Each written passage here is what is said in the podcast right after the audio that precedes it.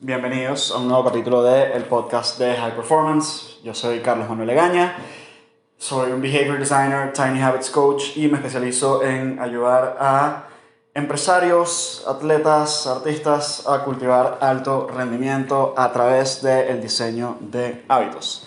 Hoy estamos probando un formato distinto, normalmente tengo invitados en este podcast y hoy es la primera vez que voy a estar yo solo en formato monólogo desarrollando uno de los temas fundacionales de mi trabajo y el trabajo de cultivar high performance, que es el cambio mental entre overachiever y high performer. El cambio mental que para mí es el cambio clave y que determina la diferencia entre el antes y después de mi proceso como consultor, como coach, como acompañante y sobre todo del cambio tan valioso que ven mis clientes, que son personas que ya de por sí están generando unos resultados extraordinarios antes de trabajar conmigo pero que al final del trabajo no solo están generando aún mejores resultados, sino que tienen una vida mucho más equilibrada, mucho más satisfactoria y mucho más feliz. Y eso es lo que estamos buscando, buscar alto rendimiento, cultivar alto rendimiento holístico en todas áreas de tu vida, mientras mejoras tu salud, bienestar, relaciones, además de tus grandes logros profesionales.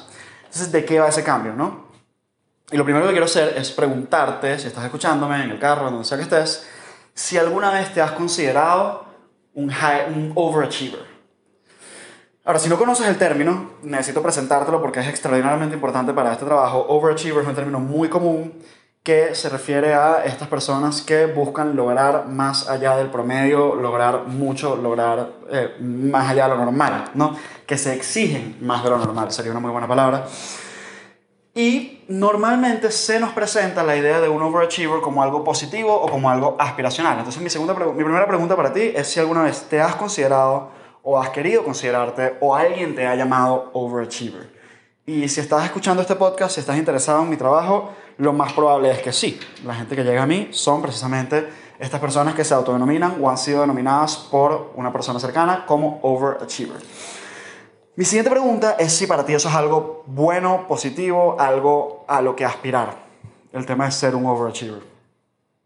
Y aquí me he dado cuenta, preguntando a mi audiencia, haciendo encuestas, que hay una mezcla. Hay quienes ya por su propio viaje o porque de repente han escuchado mi contenido antes y han visto la distinción que yo genero, quienes ya no ven el tema overachiever como algo positivo, como algo a lo que aspirar. Em, pero lo normal es que sí, culturalmente eh, tenemos, vivimos una cultura, por lo menos en mi caso, en la cultura occidental, que es una cultura muy orientada al logro y en la cual la idea de ser un overachiever es totalmente aspiracional y particularmente nuestra cultura académica. La gran mayoría de nosotros pasamos por educación formal, colegios, universidades y este concepto de ser overachiever y de ser orientado fundamentalmente al logro es eh, aspiracional, es reforzado socialmente.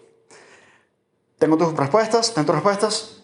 Yo voy a comenzar contando una historia que esta es una historia que voy a contar a través de un cliente en particular que trabajó conmigo hace mucho tiempo, pero honestamente pudiese ser la historia mía y de cualquiera de mis clientes, porque somos en este sentido casi idénticos, hay patrones muy muy claros. Esta es una persona que ya para el momento en que comenzamos a trabajar estaba generando unos resultados extraordinarios. Ya tenía una empresa propia que estaba generando unos resultados increíbles, tenía un crecimiento gigante, ya tenía posiciones de liderazgo en organizaciones sociales y gremiales, ya había cultivado posiciones de liderazgo en colegio, universidad.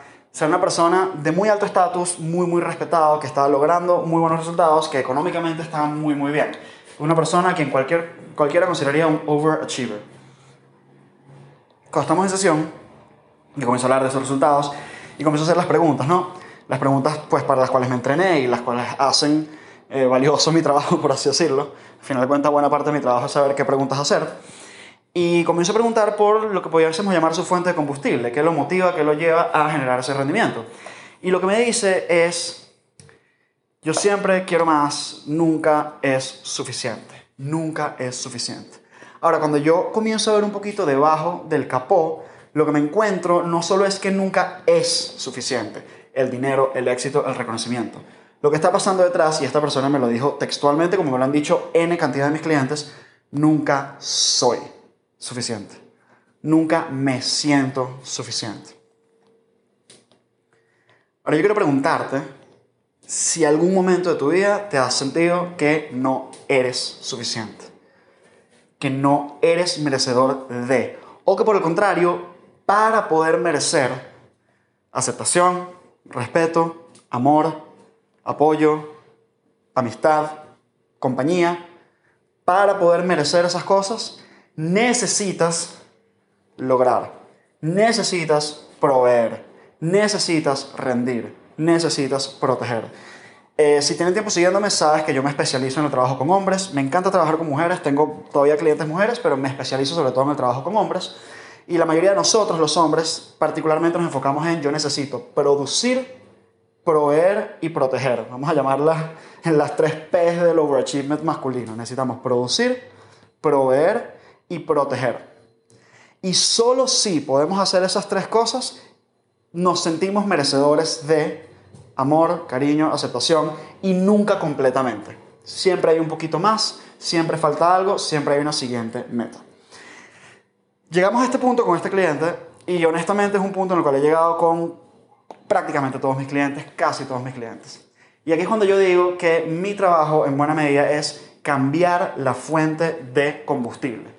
Según has pensado, has visto como es un carro híbrido, el carro híbrido puede cambiar entre usar la electricidad o usar la gasolina como fuente de combustible. Y lo cierto es que los humanos podemos también cambiar qué fuente de combustible usamos. ¿A qué me refiero con esto?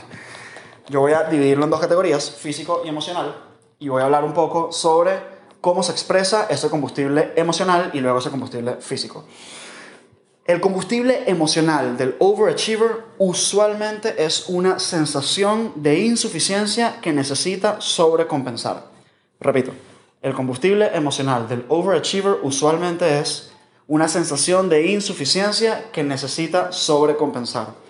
No me siento suficiente, no me siento merecedor, no me siento aceptado, no me siento amado, no me acepto a mí mismo, y aquí por supuesto está la gran clave, y por ende necesito sobrecompensar ese vacío con reconocimiento externo.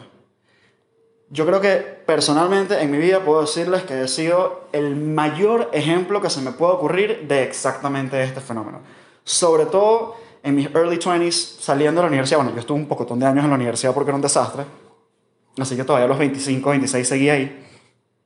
Y, y en ese momento, pues definitivamente me sentía totalmente inseguro, no me sentía para nada suficiente. Eh, tenía grandes problemas de alcohol, grandes problemas de hábitos personales en general, sobre todo alrededor de los 23, 24.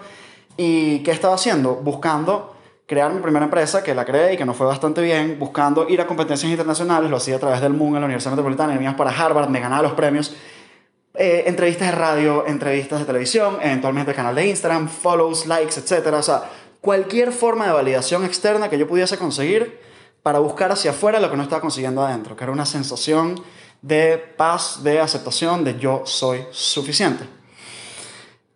¿Cuál es el problema con esta fuente de combustible emocional? No estoy diciendo que no puede ser efectivo a corto plazo, porque sí lo puede ser. O sea, tú a través de frustraciones, a través de ira, a través de venganza, a través de sobrecompensación, a través de vacío, a través de hambre, puedes lograr grandes resultados. Eso es verdad. Pero el costo de hacerlo usando ese combustible es desgastar todas las demás áreas de tu vida, es desgastar tu salud mental, es desgastar tus relaciones y además es un combustible poco sostenible que eventualmente va a terminar en un colapso. Es el tipo de casos de un Tiger Woods que termina completamente quemado y que termina además generando un desastre en su vida personal. Em, ¿cuál, es la ¿Cuál es la alternativa? ¿Cómo podemos cambiar esa fuente de combustible? Bueno, aquí hacemos varios tipos de trabajo. Uno de ellos es aprender a celebrar las pequeñas victorias. Esto es un poco el trabajo a nivel de comportamiento, a nivel externo, pero que tiene, no externo, externo-interno, pero que tiene un efecto muy importante sobre lo interno. Que es que, bueno, comienzas a bajar la barra de la exigencia en muchas cosas y a celebrar esos pequeños logros. La otra parte es un trabajo mucho más profundo de sanación y aceptación. Yo a todos mis clientes los mando a terapia.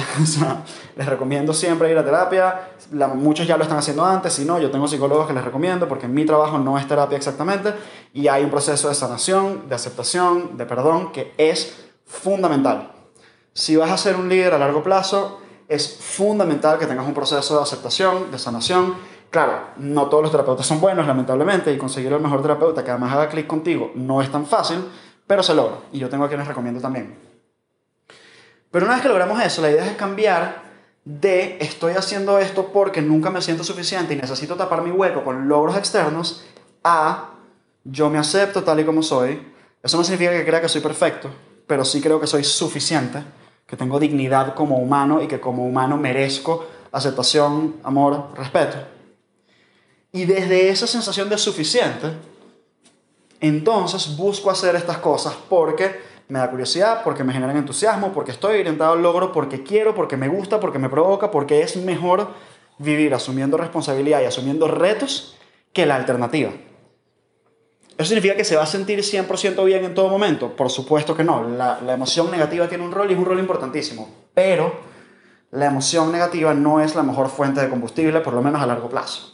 La mejor fuente de combustible, por lo menos a largo plazo, es el entusiasmo, la curiosidad, es el servicio, es la gratitud, es esa emoción positiva que no es placer a corto plazo, sino esa emoción profundamente positiva, esa emoción que tiene valor real, moral, ético e incluso espiritual. Ahora cambio de tema a las fuentes de combustible físicas. Porque normalmente el overachiever también lo puedes identificar por su comportamiento externo y por su uso de fuentes externas de combustible. Aquí tengo otro ejemplo eh, me ocurrió en una sesión grupal. Esto es un grupo de, insisto, puros hombres que todos tienen unas empresas increíbles que además la mayoría de las marcas se las comento aquí y saben cuáles son. O sea, son líderes de unas empresas muy cool que todos conocemos, básicamente. Y uno de ellos, un empresario extraordinario, además una persona extraordinaria, nos está contando, bueno, no, porque entonces, sea, llego a la casa a las 2 de la mañana porque salía tal cosa, pero igual me paré, a las 5 o 6 para hacer ejercicio, entonces nada, me tomo dos bebidas de energía y voy a hacer ejercicio, rindo en el gimnasio, me voy a la oficina, pim pum, y llego, y bueno, si necesito más, me meto más. Claro, de repente el tema de dormir 3-4 horas y meterte una bebida energética eh, es un caso extremo. Pero lo cierto es que hay casos mucho más extremos. O sea, por ejemplo, ya esto lo digo con toda la responsabilidad, pero es muy común en muchas altas esferas de logro la cocaína como, como uso de energía. Muy común. Pero si nos vamos a un extremo más corto, vamos a hablar de 16 tazas de café al día. Me pasó en una primera sesión con un cliente que eran las 10 y media de la mañana y el tipo estaba en su cuarta taza de café. Usualmente la persona que está sobrecompensando desde fuentes de energía emocionales poco sostenibles va a usar también fuentes de energía físicas poco sostenibles. ¿Cuáles? El exceso de cafeína, eh, el azúcar como fuente de eh, combustible a corto plazo. Em, básicamente, enfocarse a buscar trabajar y trabajar más y más y más y lo que sea que necesite para que su cuerpo rinda. Ahora, lo que es interesante es que el cuerpo te lo va a dejar mucho más claro, entiéndase. Los resultados del cuerpo van a ser más rápidos que los resultados emocionales. El cuerpo te va a decir, me estás desgastando. La cafeína te va a hacer sentirte eh, ansioso. La falta de sueño te va a hacer sentirte agotado, ¿no? Entonces, ¿cómo vamos cambiando esas fuentes de energía? Lo primero, la más importante y la más fundamental, el sueño. O sea, lo primero que yo hago con todos mis clientes es comenzar a trabajar la calidad y cantidad de su sueño. ¿Por qué? Porque regularizar el sueño te va a cambiar el 100% de las áreas de tu vida. El 100% de las áreas de tu vida. ¿Por qué? Porque regula todos tus procesos hormonales, lo cual luego tiene un efecto importantísimo en todos tus procesos emocionales. Porque regula todos tus procesos de energía Básicamente, lo número uno es sin duda la calidad del sueño. Ahora, ¿qué más podemos meter ahí? Bueno, primero, bajar ese consumo de cafeína, ¿no? Y además limitarla después de cierta hora, 2, 3 de la tarde, para que puedas dormir mejor. Luego, incluir más movimiento en el día. El movimiento físico, tanto ejercicio como tal, un workout, como simplemente caminar y moverte y estirar, es el tipo de cosas en las cuales tú inviertes uno y recibes dos, tres o cuatro. Entonces, involucrar en el movimiento durante tu día, tanto hacer ejercicio 3, 5 veces por semana o todos los días, yo estoy intentando ahorita hacerlo todos los días de una u otra manera, como simplemente caminar, caminar en la mañana, caminar entre reuniones, caminar en reuniones, caminar, tomar pequeños descansos, poner tu cuerpo en movimiento. Yo estoy grabando este podcast ahorita y estoy con el audífono con el micrófono pegado, un cuaderno en la mano y el teléfono en la otra y estoy caminando por el apartamento mientras grabo. Ponerte en movimiento. Y luego hay otras cosas que yo recomendaría muy importantemente, como por ejemplo tomar luz solar en la mañana. O sea, eso puede significar que el café de la mañana o la meditación o el ejercicio lo hagas al aire libre. Puede significar muchas cosas. Eh, eso es una importantísima. Si puedes caminar descalzo sobre grama o tierra por lo menos dos o tres veces por semana, te va a ayudar infinitamente con tu nivel de energía también, por un tema de carga eléctrica y de hacer tierra. Y esta última, que quienes me siguen por Instagram saben que soy fanático, el cold plunge, o, sea, el agua fría o la terapia del frío. Yo me meto en una sumersión, inmersión de frío, muy frío, todos los días, pero no tienes por qué hacer eso. Puedes simplemente terminar tu ducha con un poco de agua fría, 15-30 segundos, te va a hacer una diferencia importante. Pero el concepto al que voy, más allá de lo práctico, es cambiar la fuente de combustible de fuentes no sostenibles a fuentes sostenibles. Entonces, ¿cuál es la diferencia realmente entre el overachiever y el high performer? ¿no? Si vemos la etimología de la palabra overachiever, over, sobre, achiever, logro o logrador, I guess, em, ese sobre significa demasiado, significa más de lo que es realista pedir. Y ahí es donde está el problema, ahí es donde nos creamos inevitablemente desequilibrios, porque si tú te estás pidiendo más de lo que es humanamente razonable pedirte, eso significa que para lograr eso, tú estás sacando recursos de otros lados y desequilibrando tu vida. ¿Cuál es la definición de high performer? Aquella persona que genera niveles del rendimiento y logro más altos que el promedio, sosteniblemente, mientras cultiva y mejora su salud, sus relaciones, su bienestar. Entiéndase, yo quiero que ese cambio de combustible de fuentes no sostenibles a fuentes sostenibles, físicas y emocionales, lo que vaya a significar es que vas a estar logrando más, y esto es un punto importante al que voy a volver en un par de minutos, mientras te sientes mejor, mientras te relacionas mejor, mientras tu vida está mejor. Carlos, me parece un poco hippie me pides que baje la exigencia. Si, si me quito ese nivel de exigencia, entonces voy a lograr menos. Mira, hasta la fecha, mis clientes después del proceso siempre están logrando más. Sea, he recibido comentarios como, brother, desde esta semana a esta otra, la empresa tuvo la mejor semana de su vida. Brother, hemos logrado todas las metas que nos hemos planteado, individualmente empresarialmente. Ese es el tipo de comentarios que yo recibo de mis clientes que ya son unos empresarios de muy alto rendimiento antes. Pero hicimos ese cambio, se sienten mejor, su energía cambia, la energía de sus equipos cambia y por ende están logrando más, se están sintiendo mejor, están más felices, están en mejor estado físico, están haciendo ejercicio por primera vez. Es una cantidad de cosas que están pasando. ¿Por qué? Yo lo resumiría en por el tipo de energía física, mental, emocional, espiritual que estás llevando a tus equipos y a tu logro. Básicamente, si tú quieres ser el mejor empresario, el mejor líder posible, necesitas cuidar tu energía física, mental, emocional, espiritual de la mejor manera posible. Voy a ir cerrando aquí diciéndoles que mis procesos con mis clientes usualmente pasan por algo que llamamos las siete zonas. Las siete zonas son mi meta-análisis de cuáles son esas áreas a las cuales tienes que prestar atención para cultivar una vida de alto rendimiento. Y se las resumo rápidamente. Salud, amor, crecimiento, trabajo, dinero, experiencias, experiencias, trascendencia. Repito, salud, amor, crecimiento, trabajo, dinero, experiencias, trascendencia. Las evaluamos del 1 al 10 a cada una y decidimos comenzar a trabajar entre una y tres de ellas. Si tienes todas esas siete, por encima de, vamos a decir, un 6 o un 7, pues tienes una vida muy cool y de muy alto rendimiento. Si tienes todas esas siete por encima de un 8 o un 9, pues, bueno, la estás partiendo. Entonces, todo esto lo digo porque quiero mantener este capítulo más corto que 20 minutos y en el minuto y medio que me queda, quiero invitarte a hacer el siguiente ejercicio, que es cómo comenzar a cultivar, a hacer este cambio de overachiever y cultivar esta nueva identidad de high performer.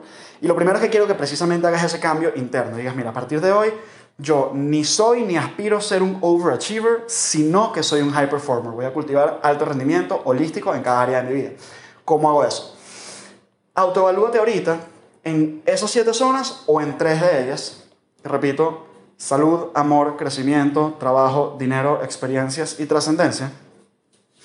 Y elige una o dos de ellas que a la cual, que en las cuales te haga falta trabajo, las cuales puedas ponerle un poquito de esfuerzo. Y simplemente te voy a pedir que te hagas la siguiente pregunta. ¿Cuál sería el mínimo esfuerzo que puedes hacer hoy y todos los días para mejorar esa área? ¿Cuál es el mínimo esfuerzo que puedes hacer hoy y todos los días para hacer una mejoría en esa área? Nada más con ese comienzo, cambio de identidad y conversar con lo que llamamos el mínimo esfuerzo viable, puedes hacer una transformación extraordinaria. Con eso voy cerrando este capítulo del podcast de High Performance. Gracias por escucharme y si quieres que te ayude más personalmente o quieres más recursos, Búscate en mi Instagram y en los links de mi bio están una cantidad de recursos. Estamos lanzando pronto un nuevo programa llamado el High Performance Habit Lab. No lo he anunciado todavía, así que esta es la primicia. Nos vemos por ahí. Un abrazo.